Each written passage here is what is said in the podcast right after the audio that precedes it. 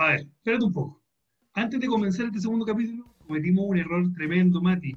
Primero, ¿cómo estáis? Y segundo, no saludamos a las personas que nos están escuchando en nuestra segunda temporada. Oye, tienes razón, Juan. Sí, eh, bien, estoy bien. ¿Y tú? ¿Cómo estás? Bien, pero puta, no, ¿sabes que Después de editar el programa, después de haberlo subido, me di cuenta que no habíamos dado el saludo y la bienvenida a la gente en nuestra segunda temporada. Una temporada nueva, una temporada distinta, donde tenemos alguna que otra dinámica diferente, tenemos algunas sesiones nuevas, así que eh, mala idea, teníamos que haberlo hecho antes. Sí, además cambiamos el logo y, los colores y todo. Bueno, aprovechando, bienvenidos y bienvenidos amigas y amigos de Hablemos de Más a este segundo capítulo de la segunda temporada de nuestro podcast. Estamos muy felices, muy contentos de, de poder presentarles un, un, nuevo producto, una nueva temporada con, con nuevas invitadas e invitados.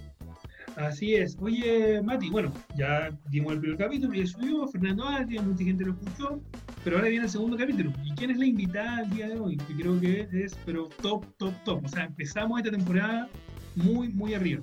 Antes de darte el nombre, pudiésemos comentar algunos datos. Primero, sé que es la capitana de la selección chilena de hockey sobre césped, Las Diablas, y además es capitana del Team Chile del Comité Olímpico de Chile desde 2017 juega de defensora y el número 13 es el que está grabado en su espalda. Es parte del Comité de Atletas de la Federación Internacional de Hockey como atleta de enlace entre los deportistas y los torneos desde 2018. Importante eso. ¿ah? Además, ella sueña con que el hockey llegue a todo Chile, que sea transversal y que todas las personas puedan conocer este deporte, que es muy importante eso apasionada y fiel seguidora de su club, dice que no se cambia. Juega en el Prince of Wales Country Club desde sus inicios en el hockey. Sí, y por ningún motivo, ¿eh? o sea, ninguna opción de cambiarse de club, es una cuestión ahí muy clave. Sí, representó a Chile en los Juegos de Guadalajara 2011, eh, donde tuvo el bronce, obtuvieron el bronce en ese partido que ganaron 3 a 0 a Canadá, pero también representó a Chile en Toronto 2015, donde llegaron a, a semifinales y en Lima 2019 con ese recordado y estrecho partido ante Argentina 3 a 1. Debutó en la selección chilena el año 2006 y ya suma 238 partidos con la Roja. No puedo no comentarte que además de ser una destacada deportista es una de las líderes del deporte chileno más importantes en la actualidad y por lo mismo estoy muy contento de darle la bienvenida a este capítulo. Así es, Camila Caram es la invitada del día de hoy. Vamos con la intro y comenzamos.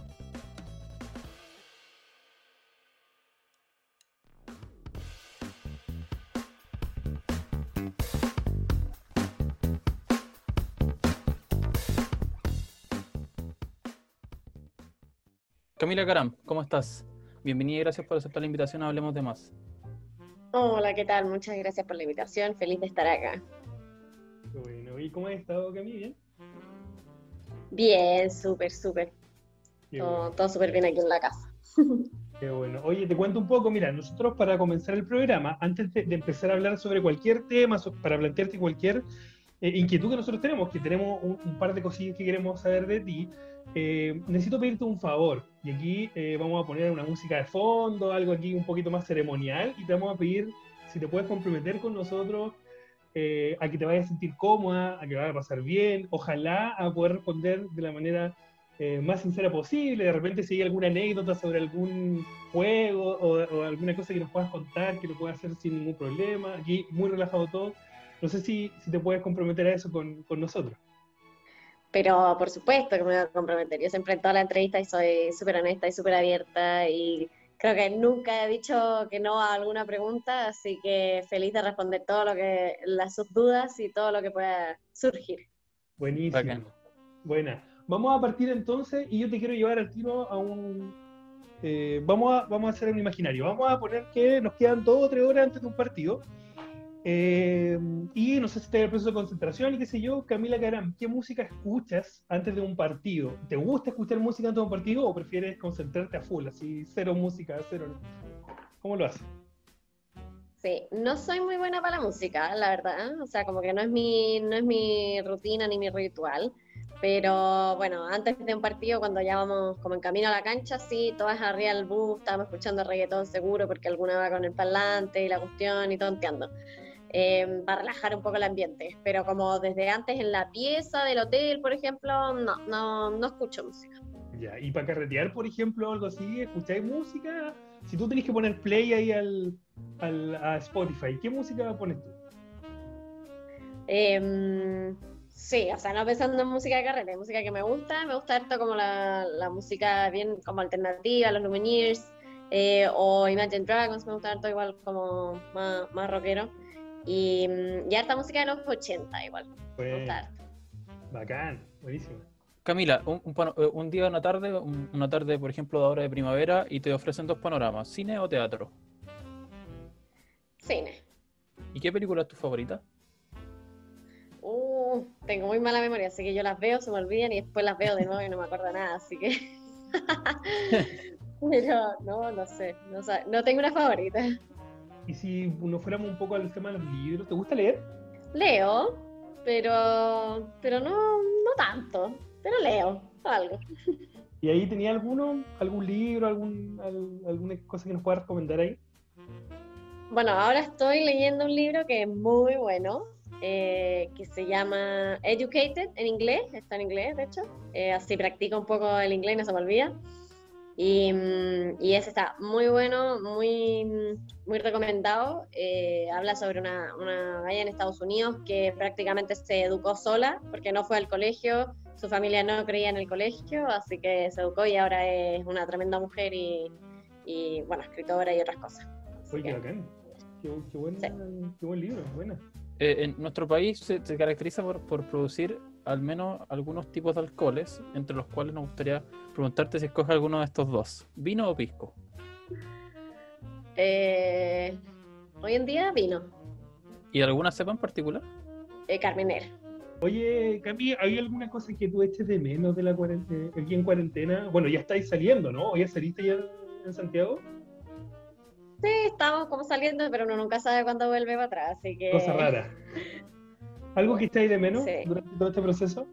Em, durante este proceso, mira, la verdad es que tuve yo creo que un poco suerte, porque no tengo hijos, no tengo nada, y, y, mm, y estar en la casa como solos los dos, yo con mi marido, no se nos hizo nada difícil. Eh, obviamente que tenemos, tenemos de todo lo que necesitábamos, no tenemos ningún problema, entonces en ese sentido como que súper bien. Sí echaba de menos obviamente que entrenar en la cancha, eso lo eché de menos todo el tiempo. Oye, yo el otro día te estaba escuchando, ayer de hecho, eh, en Pauta, que te hicieron una, una, una entrevista y ahí estuve atento porque dije, vamos a preparar el capítulo, ¿cómo no vamos a, a escuchar? Camila? Y me llamó mucho la atención algo que tú dijiste que lo había escuchado anteriormente, pero tenía que ver con los entrenamientos justa- justamente, que de, de repente tenían que entrenar a las 10 de la noche por el tema de las canchas y todo eso. Qué, qué complicado igual eso. Con- eh. Sí, o sea, lo más complicado, claro, lo más complicado al final era que ahora ya no es tan así porque como que hay más canchas, hay más posibilidades, entonces entrenaba un poco más temprano. Pero antes nos tocaba muchas veces entrenar, no sé, empezaba el entrenamiento a las nueve y media y como es, o sea, o nueve y al menos son dos horas, terminábamos a las once sí o sí. Y lo peor era que al día siguiente, como el único horario disponible que había para entrenar, era a las 7 de la mañana y ahí teníamos que estar eh, porque todas las demás trabajaban, estudiaban, y mm, así que nos toca hasta las 11 de la noche, acostarte, comer rapidito, y después en la mañana, 6 de la mañana ya estáis despierto. Así que duro esa parte como de, del no descanso al final. Oye, y si no fueras eh, jugadora de hockey, césped, ¿qué te gustaría hacer? Si pudierais soñar un poco en algo muy diferente a lo que haces ahora actualmente, ¿qué elegirías? Ya me lo había preguntado antes y como que nunca, nunca tenía alguna respuesta, pero ahora se me vino a la cabeza el tiro algo. Que me gustaría ser como aventurera, así como irme a los bosques y, y trekking y conocer lugares remotos, me encantaría hacer eso. Bacán. Qué bacán, qué entretenido. Conversábamos off the record que, que habías representado a Chile, bueno, en, Guala- en Guadalajara 2011, en Toronto 2015, en Lima 2019, y supongo que probablemente has viajado por muchos otros lugares más, por el deporte, por otras cosas. Entonces me gustaría preguntarte, eh, ¿en qué lugar te gustaría vivir, además de, de Santiago? Em, vivir, mira, Sudáfrica estuve varias veces y la encontré muy lindo, muy entretenido, es una ciudad bien chora. Eh, tiene playas, tiene buenos cerros, tiene viñas, tiene de todo, muchas cosas, así que me, me gustó harto. Acá en Sudáfrica. Nunca nos habían dicho Sudáfrica. Qué entretenido. Vamos de nuevo vamos a soñar, ¿cierto? Nos vamos a poner en una posición eh, interesante y me gustaría saber qué sería para ti eh, más importante o, más significativo, ganar los Juegos Olímpicos o el Campeonato Mundial de Hockey. Juegos Olímpicos. Sin duda. ¿Y por qué? Uy, porque mm, al final es un torneo o es un, evento deportivo distinto. Eh, están todos los deportistas, está en una, villa olímpica que, bueno, nosotros lo vivimos algo parecido en los Panamericanos, em, pero una villa olímpica donde, imagínate, te llegas a ganar una medalla de oro y todos se paran a saludarte, a aplaudirte y a felicitarte. es como, como que en el Mundial te, van a ver solo los hockeyistas ganarlo, pero en, un, en los Olímpicos te va a ver todo el mundo. En relación a eso mismo, eh, en una entrevista tú en algún momento dijiste que cuando somos estrellas nos adoran, pero cuando se acaba nuestra carrera nos olvidan. Eso yo creo que igual tiene mucha relación con lo que acabáis de comentar, pues, porque eh, también va a tener relación con eso. O sea, los deportes que tienen más como, o los deportistas que tienen como más premios, son reconocidos de algún momento que otro, pero después como que se olvidan completamente de ellos y, es súper fuerte eso. Sí, es cuando uno se retira o eh, ya deja de, de como entregarle cosas al país, es como que listo, pasaste de verdad al olvido, ni el Estado se acuerda de ti, ni la gente, ni, nadie, em, a menos de que hayáis sido realmente bien, bien popular. Em, son que están ahí los, casos puntuales de, Chile en particular incluso, pero además en todo el mundo pasa, pasa un poco lo mismo. Y, es duro, es duro porque especialmente nosotras o, otros deportistas que, que, son bastante amateur o ganan lo justo para poder sobrevivir, em, al final entregan tanto y se recibe tan poco a cambio. Bueno, tristemente en nuestro país los, los deportes que se practican en realidad son, son o, sea, o que son más promovidos son bien limitados. El, el fútbol es el que más tiene, el que más difusión tiene, el tenis un poquito menos y de repente aparecen ocasionalmente otros deportes como el voleibol, el básquetbol, el mismo hockey. Y queríamos conversar contigo cómo, cómo fue tu niñez, cómo te empezaste a interesar por el hockey, eh, si tenías alguna relación con algún familiar que, que jugara hockey o, o, donde tú estudiaste o tenías cercanía con algún club. ¿Cómo fue esta Camila Caram que era niña y que de a poco se fue metiendo en el mundo del hockey? Eh, sí, bueno, yo empecé desde bien chiquitita, así que mm, eh, en mi familia, bueno, mi hermana mayor jugaba, ya es tres años mayor y ya había empezado a jugar hockey.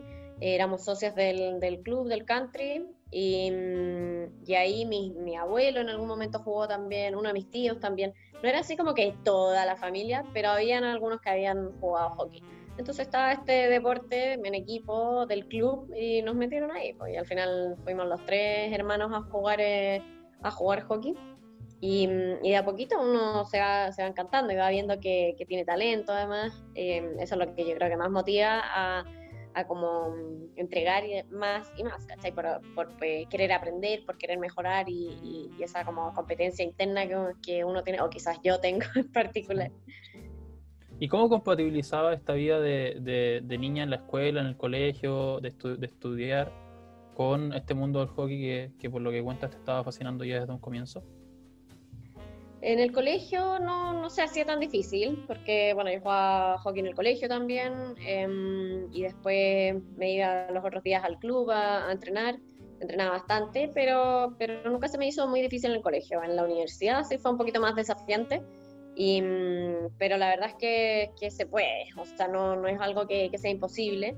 Y, y, lo que incluso te ayuda, o a mí me ayudó mucho, es en cuanto al tema de organización, de los tiempos, de de, poder hacer todo, entrenar y estudiar y sacar la carrera, em, que a veces uno cuando tiene mucho más tiempo libre eh, deja todo para el último minuto y al final termina haciendo ah, con, el, con menos tiempo que, el que tenía yo quizás. Entonces cuando uno se organiza como que eh, funciona mejor la cosa.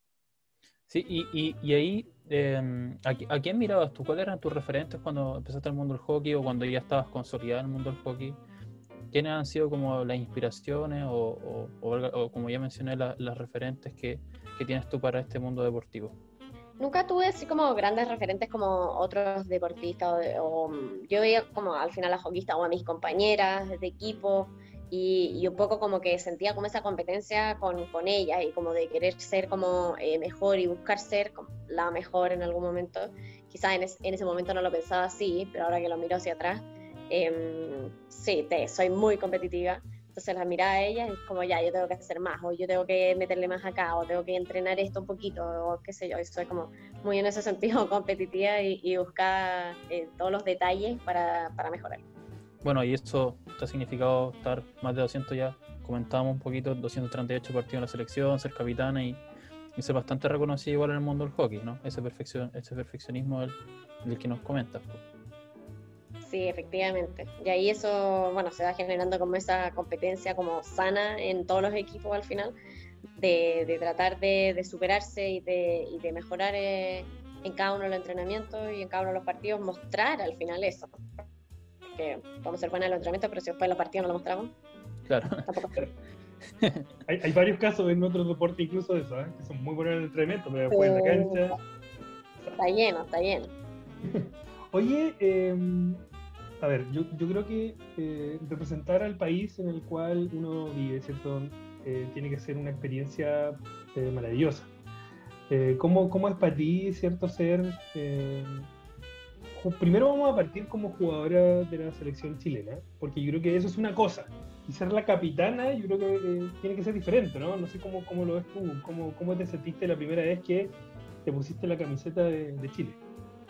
Eh, bueno, fue hace harto tiempo que me puse la, eh, por primera vez la, la, camiseta de Chile y fue el 2006, mi primer torneo.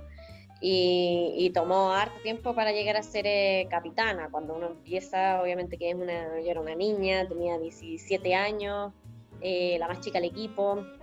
Y, al principio siempre uno le toca un proceso como difícil de, entrar a un equipo, de, de, crear como amistades y qué sé yo y de, a poco uno se va, se va fiatando, va ganando confianza y, y mostrando bien, bien su juego y, sus cualidades también, que fuera de la cancha también. Y de a poquito a poco eso yo creo que se fue reflejando y que los entrenadores lo pudieron ir viendo y, y me piden ahí que, que sea eh, capitana el año bueno, 2013, fue la primera vez que fui capitana, hubo un, un periodo, pero ya desde el 2015 eh, hasta el día de hoy he sido capitana, eh, como ininterrumpido. Y, y, la verdad es que, bueno, cuando me preguntan si quiero ser capitana, no es que me pregunten, en realidad, como que me dicen, yo, el entrenador dice, yo creo que tú deberías ser la próxima capitana. Y yo como, ¿yo? ¿Estoy seguro? No, no, en verdad yo no quería, no quería y, y como que había tenido otra experiencia antes de ser capitana de otros equipos y no me había gustado, quizás porque era súper inmadura yo cuando era más chica, pero ya, no sé, ya estaba un poco más madura, entonces como que ya el entrenador no es que me dio muchas opciones, así que acepté el cargo y la verdad es que, es que, lo agradezco porque en realidad me ha hecho como cambiar un poco como persona, o sea, mejorar al final. Eh, más también madurar obviamente y, y, y, te cambia un poco la perspectiva porque al final muchas veces cuando somos una más del equipo, uno tiende a pensar más en uno mismo y quizás no tanto en el equipo. Eh, entonces lo que me hizo un poco cambiar esa perspectiva es el, el pensar mucho más en el equipo eh, por sobre mí al final, en que el equipo esté bien, en que todos estén bien, en que logremos como equipo eh, unirnos más y tener más confianza y qué sé yo. Buenísimo. Y, y si eso lo traspasamos un poco a la experiencia de participar en los Juegos Panamericanos y representar a Chile afuera. ¿Cómo, ¿Cómo, fue esa experiencia para ti? Eh, a lo mejor tus primeros juegos, en, en, relación a los últimos que los cuales participaste. No sé si nos podéis contar un poco de eso. Sí, mis primeros juegos, bueno, que fueron en Guadalajara el 2011. Eh, veníamos, o sea, con un equipo que está súper afiatado, llevaban harto tiempo jugando juntas. Eh, yo había estado en el proceso anterior para Río 2007, pero no había quedado, era chica y, y tenía poca experiencia.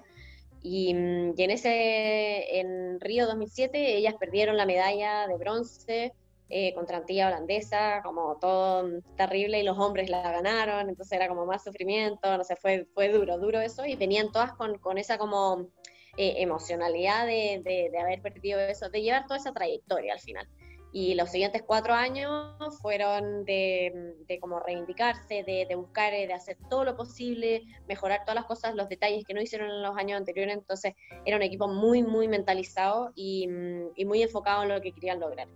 Eh, así que yo me sumé a eso y, y, feliz y fue, fue una tremenda experiencia porque logramos ganar la medalla de, bronce que nunca antes había ganado. Y, y, bueno, y la única en realidad por ahora.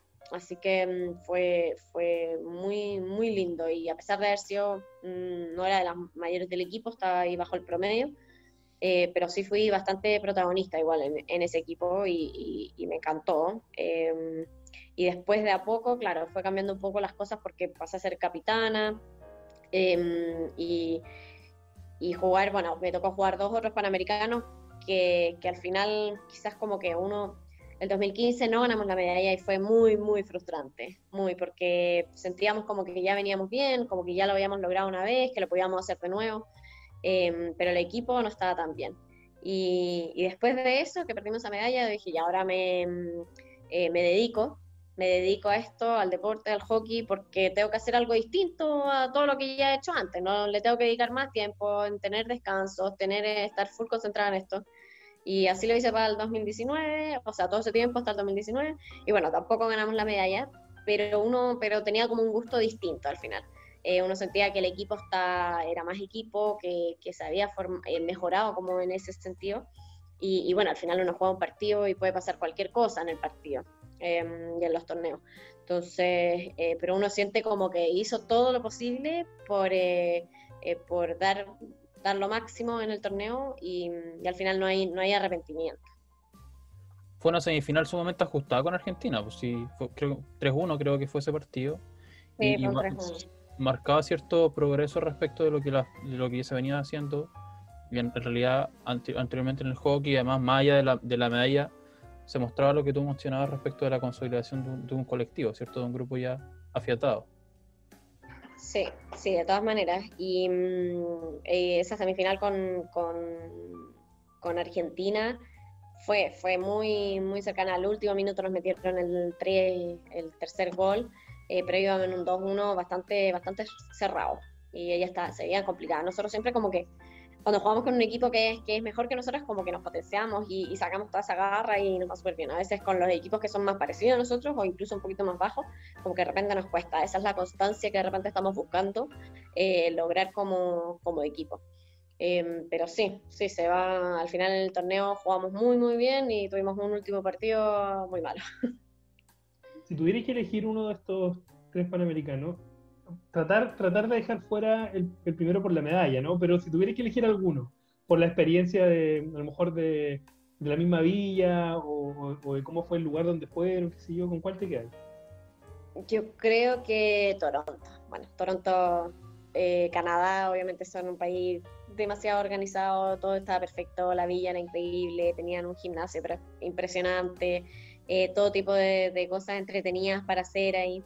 Y mm, así que obviamente que es un país, quizás en comparación a la, organización, con Perú, por ejemplo, súper distinto. O sea, las villas eran completamente distintas. Eh, además, el clima en Perú no nos ayuda en nada. Pero Toronto nos tocó veranito, todo rico, no. Como que fue una, una gran experiencia fuera de la cancha.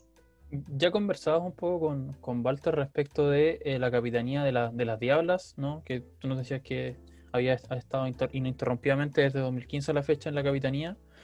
Pero yo quería preguntarte que comentáramos un poquito respecto de tu capitanía en el Team Chile del Comité Olímpico de Chile. Eh, en el año 2017, ¿cierto? Esta elección eh, que vino a, a, que tú asumieras la capitanía del Team Chile después de Francisca Crobeto, ¿cierto? Si no me equivoco. ¿Cómo ha sido para ti asumir este rol en el coach? Que además tus compañeros y compañeros te hayan elegido y, y qué ha significado, porque además esto eh, desde ahora si pienso yo en los próximos años se viene probablemente uno de los desafíos más importantes para el, deporte chileno que es la organización de los Juegos Panamericanos. Sí, sí, de todas maneras, o sea, ya para empezar que la, elección o que me hayan elegido al final todos mis compañeros en verdad fue fue, fue increíble, fue de verdad como un reconocimiento que, que, que uno no, no, lo espera, así que feliz, eh, muy contenta por, por eso. Y luego todos estos años, al final, lo que, a lo que se dedica la capitanía del Team Chile es un poco a, seguir y mantener como este equipo unido y, estar constantemente motivándolos y generando estas instancias como para, eh, para conocernos eh, los unos a los otros, porque es súper interesante cómo uno puede eh, conocer las historias de los otros deportistas y, y, verdaderamente sentirte inspirado, porque todas las historias son increíbles y todos los logros que van teniendo em, también inspiran, obviamente. Eh, y eso es un poco lo que se va logrando con, esta, con este Team Chile, que, que es de todas las selecciones.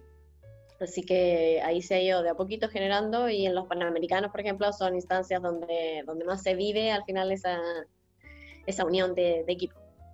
Oye, y en particular, por ejemplo, bueno, ya nos comentabas que, esta Capitanía de las Diablas te había servido para no solamente para formarte en, ámbitos deportivos, sino que también humanamente, y ya hemos comentado con algunas algunos otros deportistas, con Sorolama, Francisco Grobeto. Eh, ¿Qué te ha aportado a ti el hockey? Pienso yo para las personas que quizás nos vayan a escuchar y que jueguen hockey. ¿Qué piensas tú que el hockey entrega eh, humanamente y deportivamente en comparación, por ejemplo, a otros deportes? ¿Qué elementos distinguirías tú que, que pudiese hacer que el hockey aporte?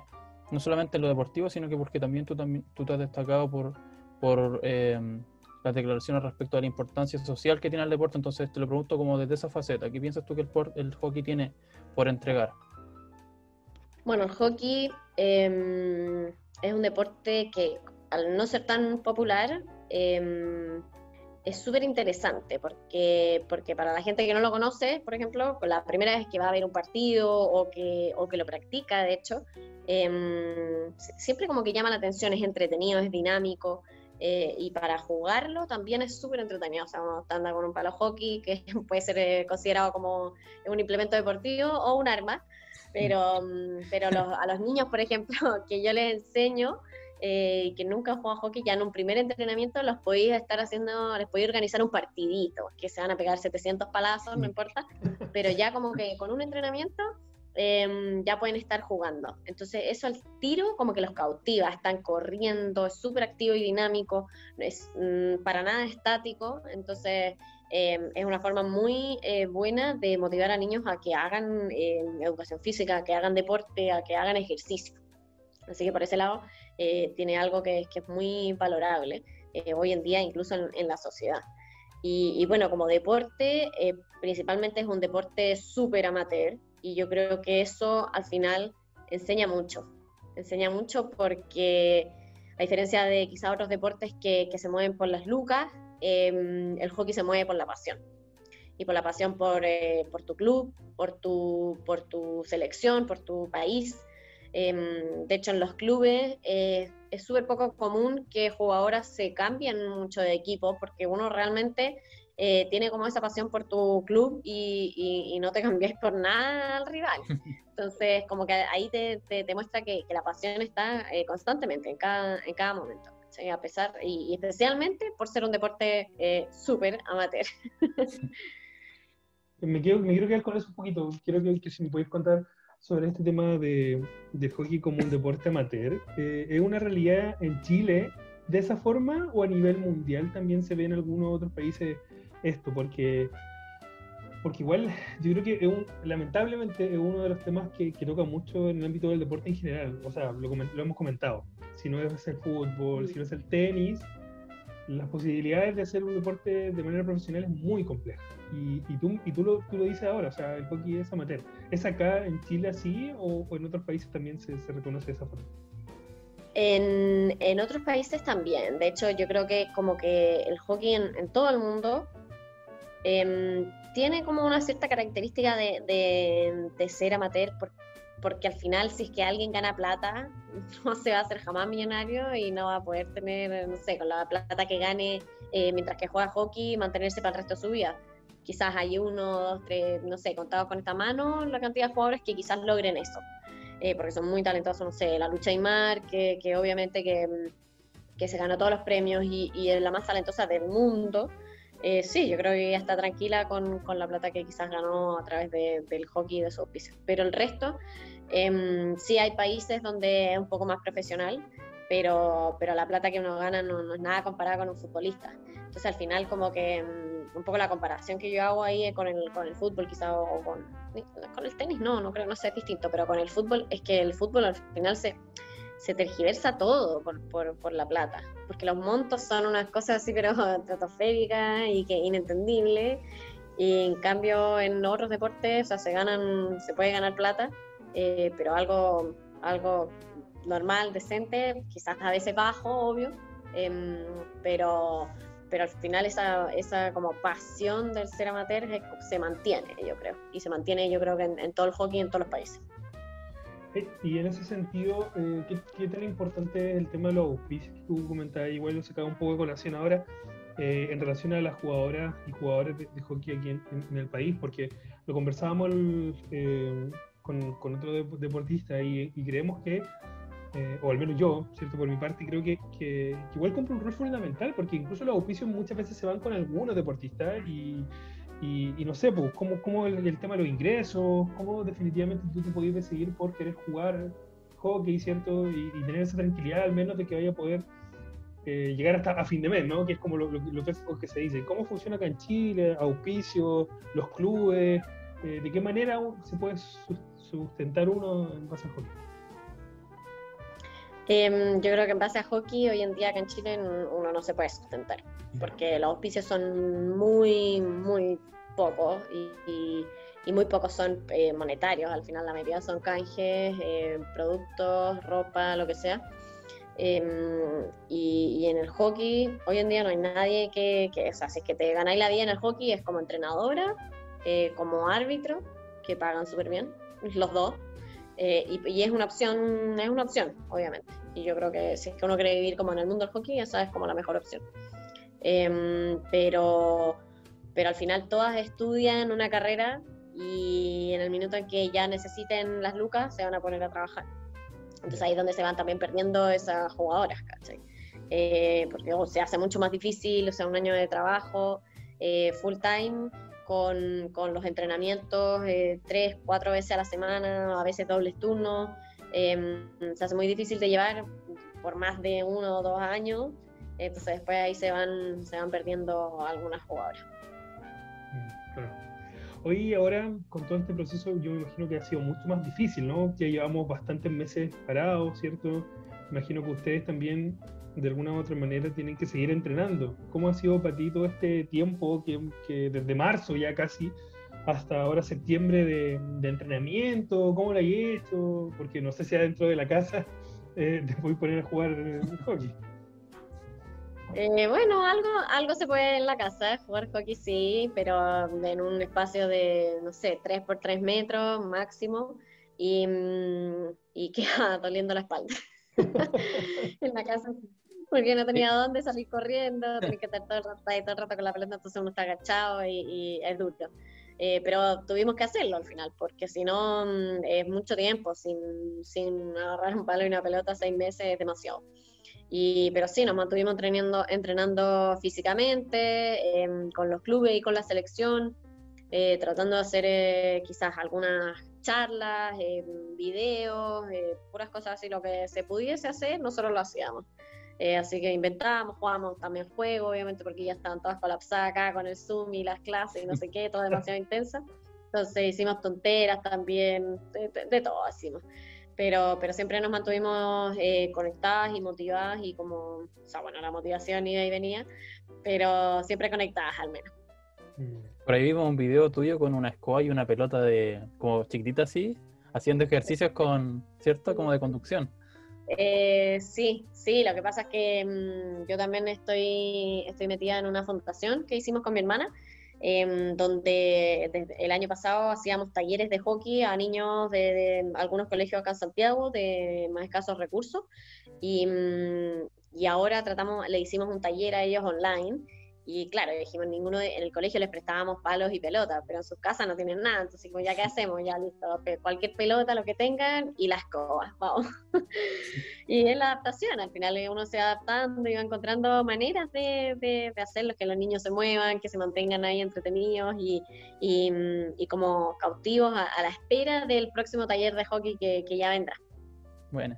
Qué bueno, qué y en, la, en tu actualidad, Camila, aparte, bueno, aparte de, del hockey, ¿cierto? Tienes la, capitanía del equipo, eh, del Team Chile, ¿cierto? ¿En qué otras cosas estás tú? Bueno, la fundación nos comenta ahora.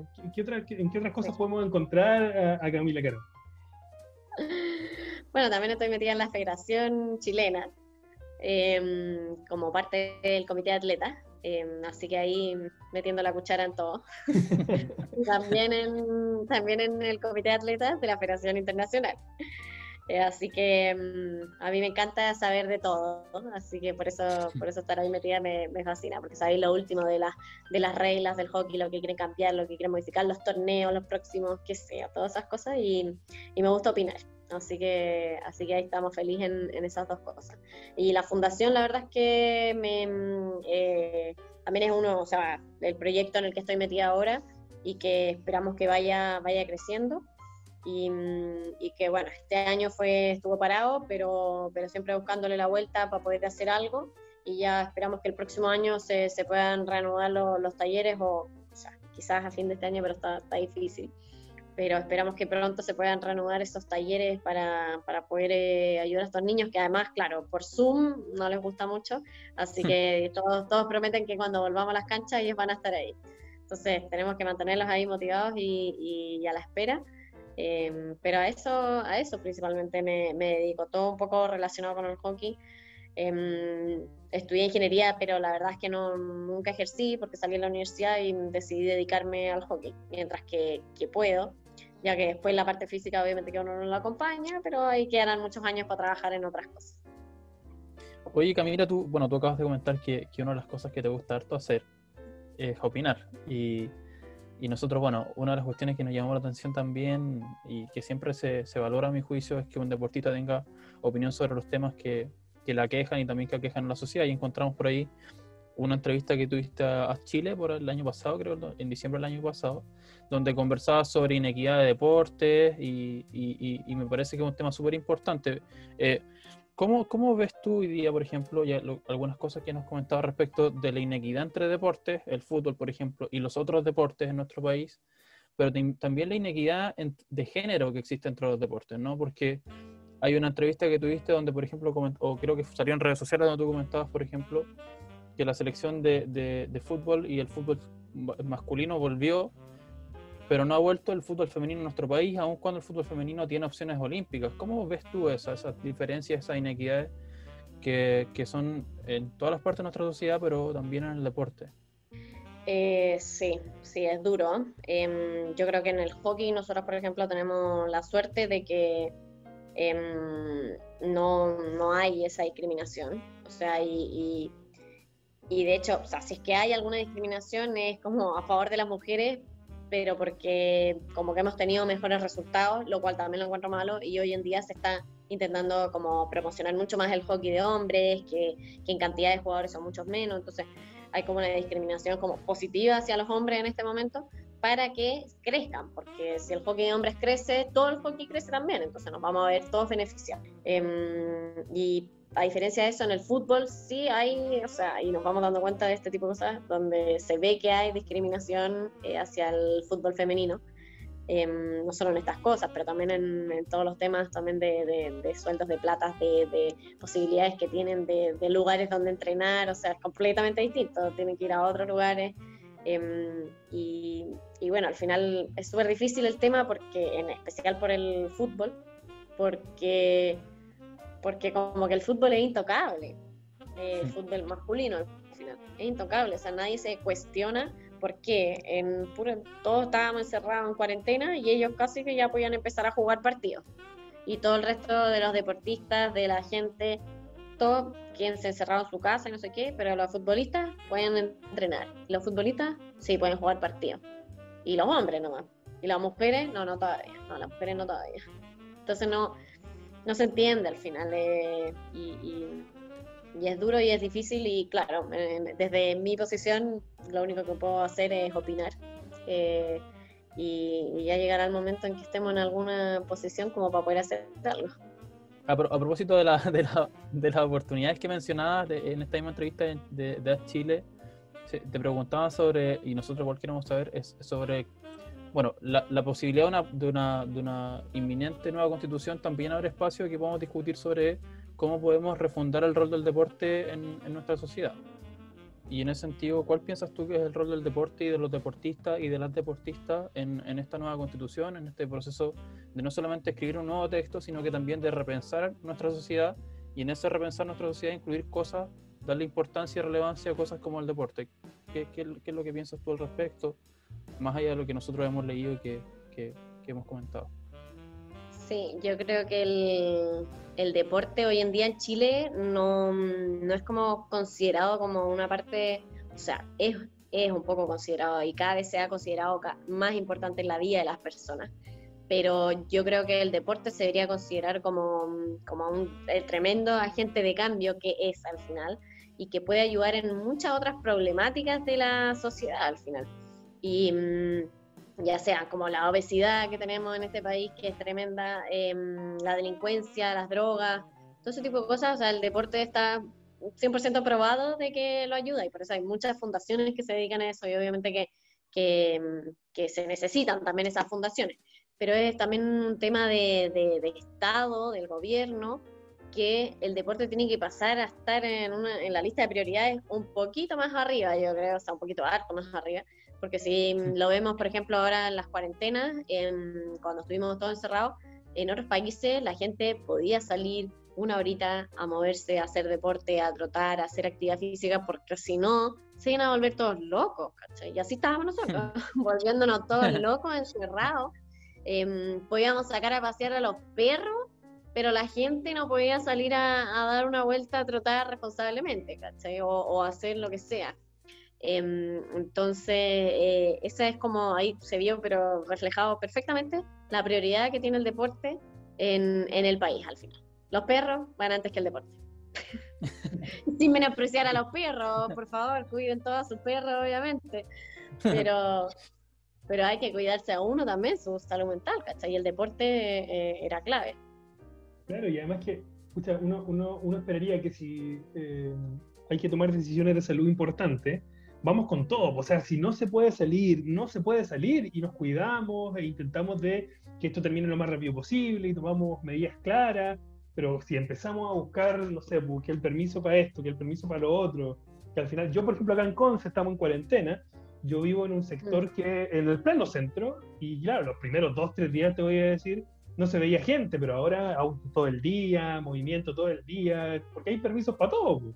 Entonces, claro, si vamos a tomar un poquito el, tema del deporte en serio, tenemos que también darnos cuenta de las decisiones que estamos tomando. Yo quiero volver un poco eh, sobre una cuestión que tú dijiste, que, creo súper importante, que tiene que ver con el tema de, de claro, el, el, fútbol, ¿cierto? Empezó a, a, entrenar, volvieron a jugar, ¿cierto? Pero incluso antes de eso, cuando los deportistas hombres, futbolistas en este caso, eh, empezaron la cuarentena, todos los clubes deportivos le entregaron implementación, le entregaron todo lo que tenían que, tener para poder eh, entrenar, pero en el caso de las mujeres se demoraron muchísimo. O sea, es impresionante. Incluso hasta un par de semanas atrás recién, algunos equipos en el área femenina empezaron a tener esta, estos equipamientos ¿cierto? para poder entrenar. Eh, y eso te refleja al final eh, las diferencias que existen y al final lo, lo que le interesa y lo que no. Sí, no, la verdad que no sabía, no sabía eso.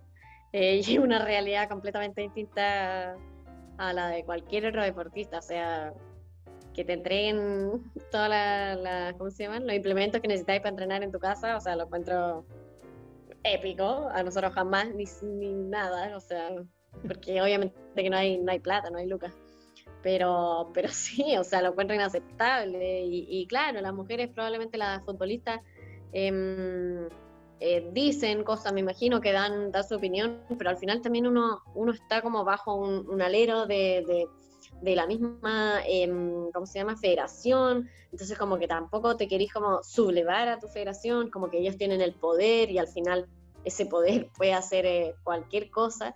Entonces como que quería estar en buena con ella. Yo me imagino la posición de ella y me pongo ahí y digo como, bueno, no voy a hacer tanto show porque si no, capaz que, que me, es para peor al final. Entonces eh, es difícil la, la, posición de ellas, pero yo la apoyo con todo a que, a que hablen y, y, sigan peleando como por su derecho al final como, como futbolistas y como deportistas. Al final, o sea, y yo lo pienso bien, y lo que peor encuentro es como lo desmedido y lo tan lejos que está el fútbol masculino. Eso es al final lo, lo, raro, pero bueno, eso ya es un, un, concepto completamente distinto y que está, está en el planeta, ¿cachai? Entonces no hay, no hay mucho que hacer, o sea, pasan todos los clubes en toda la, todos los países. Entonces es difícil, pero es imposible que los otros deportes se alcancen al fútbol, jamás. O sea, ya están como en la estratosfera. Sí, es verdad, yo estoy de acuerdo contigo en eso. Eh, hay algo que se ha comentado harto en este último tiempo y que de hecho eh, creo fundamental eh, para el desarrollo del hockey chileno tiene relación con la construcción de la cancha en el estadio, al lado del Estadio Nacional. Que mm, bien tú dijiste en pauta, hasta que no esté realmente, hasta que no esté la cancha ahí, todavía tengo algunas dudas. ¿Qué tan importante es tener esa cancha para, para ustedes? Muy importantísimo. O sea, por, eh, para empezar por lo que hablamos al principio, de los horarios de entrenamiento, de la cantidad de entrenamientos que, que uno puede tener, em, puede tener más entrenamientos específicos, por ejemplo, en el horario que a uno se le ocurra, porque eh, hoy en día no podemos ir, eh, no sé, pues yo a uno de los clubes donde está mi otra compañera y entrenar alguna jugada específica. No puedo porque a mí no me van a dejar entrar y ella tiene que pedir la cancha, se la cobran. O sea, imagínate.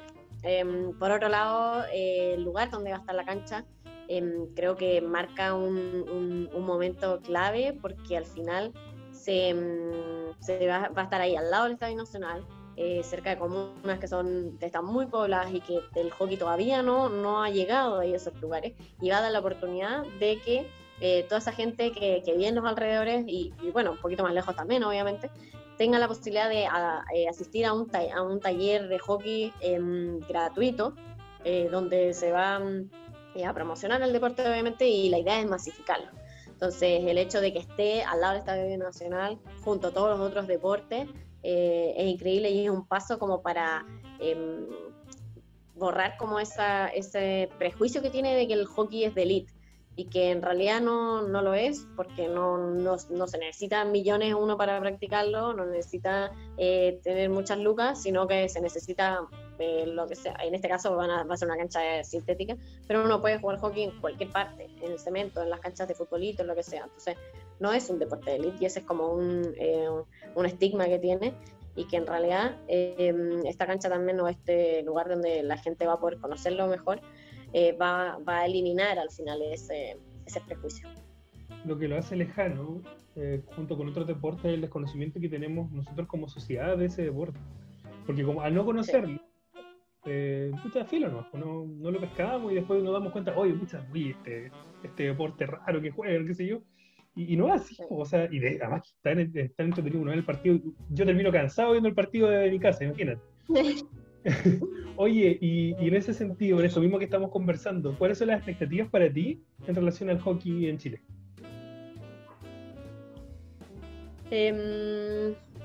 Eh, mi expectativa es que ojalá siga creciendo y que el hockey em, se masifique y se logre jugar en, todo Chile. Hoy en día ha crecido mucho y ya eh, tenemos equipos en Antofagasta, en La Serena, en el Elqui, en en San Antonio, en, eh, para qué decir, al sur, Talca, Temuco, Curicó, en hartas partes, pero todos más o menos como los de regiones más o menos chiquititos. Em, entonces la idea o mi, mi, idea para el hockey de futuro es que se masifique y que se juegue en todo Chile y que logremos tener eh, una cantidad importante de jugadoras. Entonces la masificación yo creo que, es clave y a eso un poco me, me he dedicado estos últimos años. Em, también con la fundación, haciendo clínicas en, regiones eh, y cualquier cosa que, que, implique masificar el deporte, eh, llevarlo a más lugares y motivar a las niñas que están hoy en día jugando, eh, yo voy. Así que con eso, con eso feliz. Este es mi plan como para el hockey y un poco como el, el legado al final que uno, que uno quiere dejar. Em, y y usando, al final no, no, es como que mi, mi, afán sea ser famosa ni mucho menos, pero usando al final tu, tu nombre y tu es el ser capitana, em, me ayuda obviamente a llegar a, distintos lugares y lograr motivar más a la niña. Entonces aprovecho toda esa popularidad que tengo en este momento eh, para usarlo para el bien del, del hockey. Bueno, y, y, una de las cuestiones que, que al menos el hockey femenino que, de repente yo sigo, yo los partidos, seguí el repechaje del año pasado y todo. ¿Cómo, ¿Cómo tú has visto este proceso nuevo, o no sé si decir nuevo, pero al menos nuevo respecto de quién lo conduce, con, con Sergio Cachito Vigil, que es un, que es un entrenador que es sumamente reconocido en, en el, en el hockey latinoamericano. ¿Cómo, ¿Cuáles son tu, tu- tu- las, las metas que tú le pones a las Diablas en lo próximo, en el mediano al corto plazo, considerando que comentábamos hace algunos minutos que se nos vienen los Juegos de Santiago 2023 y por ahí puede ser una muy buena oportunidad para, para conseguir nuevos resultados para el hockey femenino? Sí, ya Cachito viene, em, ha estado cuatro, eh, cinco años con este incluido em, con nosotros y, y ha ido generando un cambio en nosotros, más que nada de mentalidad, de mentalidad porque la parte eh, estaba, la parte física siempre se puede mejorar y la vamos constante mejorando, pero la parte mental yo creo que era quizás algo que, mm, que, más nos, nos faltaba y es un poco el, creerse el cuento el darse cuenta de que somos capaces de, llegar a, grandes lugares, ya sea un mundial o eventualmente unos Juegos Olímpicos. Entonces yo creo que eh, lo próximo que se vendría, eh, que sería increíble para este equipo, es eh, poder clasificar a un mundial. Y, eso ya está a la vuelta de la esquina, que sería el 2022. Y, y esperamos como poder, eh, poder llegar a cumplir eh, ese sueño. Yo creo que vamos bien encaminadas, no es una tarea fácil obviamente, eh, pero, pero de a poquito uno se va creyendo el cuento, teniendo más herramientas, logrando me, mejor físico y, y, que jugadoras también más chicas, que son también súper talentosas, se vayan sumando al equipo y, y, mejorando todo constantemente. Así que creo que vamos como bien encaminadas, pero, pero es una tarea difícil. Oye, Camilo, y bueno, hay muchos desafíos, algunos ya estuvo, hemos, hemos, estado conversando todo este rato, pero ¿cómo te ves tú después de, del, del, paso por el hockey? ¿Qué, ¿Cuáles son tus tu metas o, o, después en el sentido de después de que dejes de ser jugadora profesional de hockey? ¿Cuáles son tus expectativas? ¿Cómo pretendes seguir ligado al hockey? ¿Te quemó? ¿Cómo, cómo te ves tú en, en, ese, en esa etapa de tu vida? Eh, es, es una pregunta difícil para mí porque porque no lo tengo tan claro, porque tampoco sé hasta cuánto tiempo voy a jugar, entonces como difícil planificarse. O sea, yo creo, ojalá llegar a Santiago 2023 y, y eso sería como lo, lo, ideal. Y después, sin duda que me gustaría seguir eh, liga al, hockey. Obviamente me, encanta y me gusta como eh, ir logrando más cosas, que, que, el hockey vaya creciendo, todo eso, que es lo que me motiva. Eh, me encantaría seguir a, haciéndolo y, y poder aportar al, al, hockey chileno de, de, la forma que sea.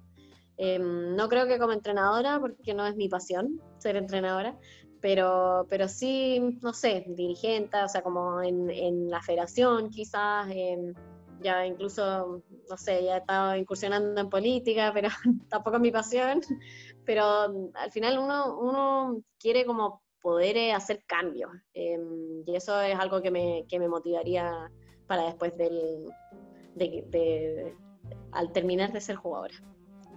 Súper, genial. Eh, vamos a entrar a otra sección ahora, que, que, nosotros le llamamos Póngale tarjeta profe, que es una sección donde te vamos a dar, bueno, tú te vamos a pasar hipotéticamente tres tarjetas, una verde, una amarilla y una roja. La verde es la buena, la amarilla es la más o menos y la roja es la mala. Y te vamos a poner eh, nombres, situaciones, acontecimientos y tú nos dices qué tarjeta le pones. ¿Te tinca? Ya. Entonces voy con el primero, Sergio Vigil. ¿Qué tarjeta le pones? Verde. ¿Estoy bien? Esta es bueno. sí, esa es la buena, esa es la buena. Esa es la buena. Luciana Aymar, ¿qué tarjeta le pones? Uy, difícil, amarilla. Pero porque fue, fue mi rival mucho tiempo. Oye, ¿cómo, cómo es Bad Bunny. Espérate, espérate, espérate, Mati. ¿Cómo es tenerla como rival? Sí. ¿Cómo es tenerla como rival? Bueno, eh, durísimo, durísimo, ¿no? Imposible quitarle la pelota. Sí, es buena físicamente, habilidosa, técnicamente todo, entonces no tenía idea de lo que iba a hacer ella. Te podía engañar por todos lados. Que iba a irse con la pelota sola, que iba a dar un pase, te amagaba esto, te amagaba lo otro, hacía lo que quería. Pasa a la siguiente. Eh, Bad Bunny, ¿qué tarjeta le pones? Uy, rojo. Mira, la verdad, vamos a ser, aquí vamos a ser sinceros y, y, sabíamos que íbamos a tener roja en esa. ¿eh? La pusimos para pa tener esa tarjeta roja. sí. Muy bien, muy bien. Reggaetón, no lo mío. A Imagine Dragons, ¿qué tarjeta le pones? Ah, verde. Aquí la vamos, te vamos a dar una fácil. A las diablas, ¿qué tarjeta le pones? Eh, verde, pero roja porque somos diablas, roja. está bueno, está bueno ese cambio. Eh, ¿Qué tarjeta le pones, Camila Caram, a tus primeros Juegos Panamericanos? Verde. Muy buena experiencia. ¿Y a los últimos en Lima? Amarilla. Fue muy buena la experiencia, pero al final uno tenía expectativas de otra cosa. Todavía, todavía duele, parece, Lima. Sí, Eh, sí. Y para terminar, para terminar, ¿qué tarjeta le pones a Daniela Caram? Verde. Oye, qué bueno. Mi hermana. Mi hermana es socia, socia de la fundación. Con ella hemos estado haciendo todos estos proyectos. Así es, y Y por eso también la, agregamos a- aquí a este, a este juego, Mati. eh, sí, bueno, estas fueron nuestras preguntas. Nos quedan algunas otras últimas cosas, pero agradecemos la, la sinceridad. Walter, dale nomás. Ya Camila, vamos a entrar a nuestra última sección que se llama micrófono abierto. ¿Ya? Acá nosotros te vamos a dar un tiempo en el cual tú vas a poder decir lo que quieras en relación al tema que a ti se te ocurra. ¿Ya? Entonces aquí nosotros, aquí no se censura a nadie, tú dices lo que quieras, eh, como lo que, lo que sea. Así que Camila, el micrófono es tuyo, tienes el tiempo, así que... No, pero qué difícil. Qué difícil.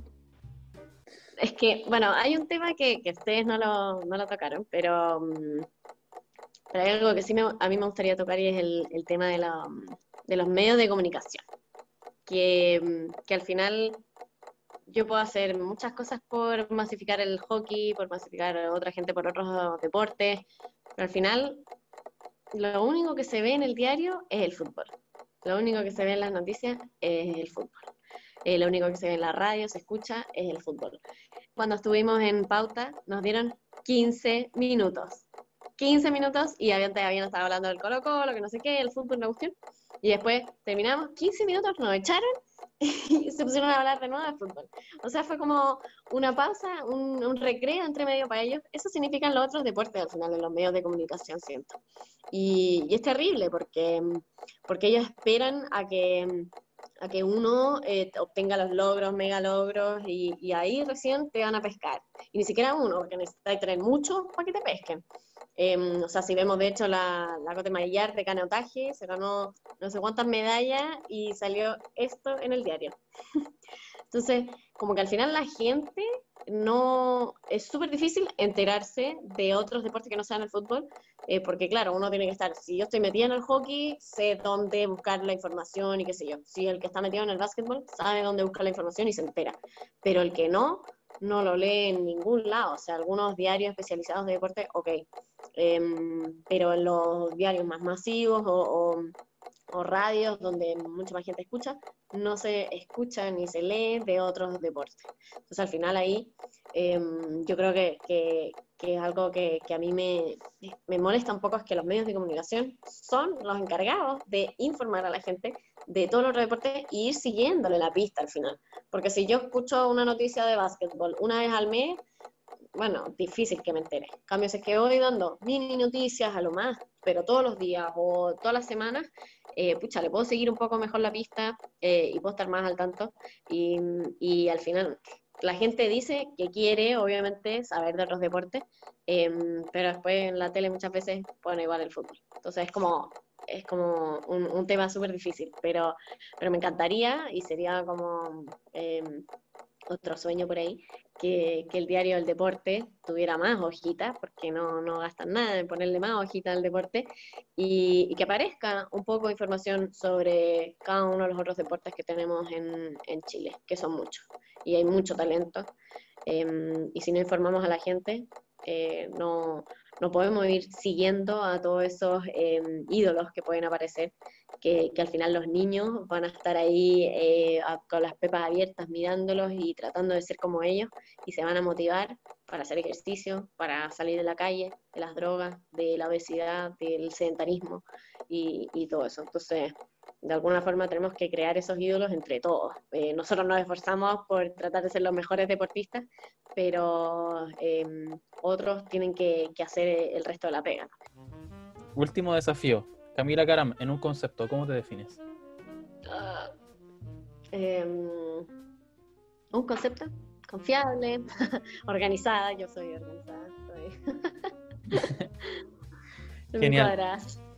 Genial. Esto, este fue nuestro programa. Eh, te quiero reiterar los agradecimientos por haber aceptado esta invitación. Nosotros realmente estamos súper felices, somos fanáticos del deporte y siempre tratamos de darle tribuna a todos los deportes porque pienso que, es importante eh, poner, poner en importancia lo que hacen los deportistas y que de repente, como tú bien decías, no tienen tanta tribuna. Así que desde este humilde espacio te damos los agradecimientos y, un, un fuerte abrazo por haber estado con nosotros aquí en Hablemos de Más.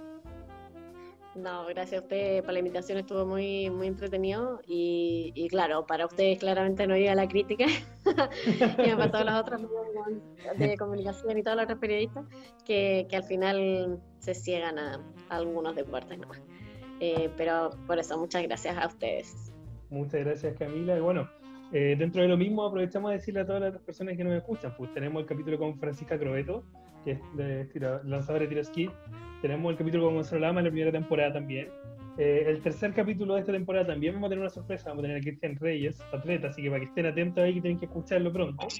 Así que nada, muchas gracias Camila e invitar a todas las personas que nos están escuchando a que nos puedan seguir en Instagram en arroba hablemos.demás y nos pueden escuchar en Spotify, en Apple Podcast y en Google Podcast. Muchas gracias y nos escuchamos en otra ocasión.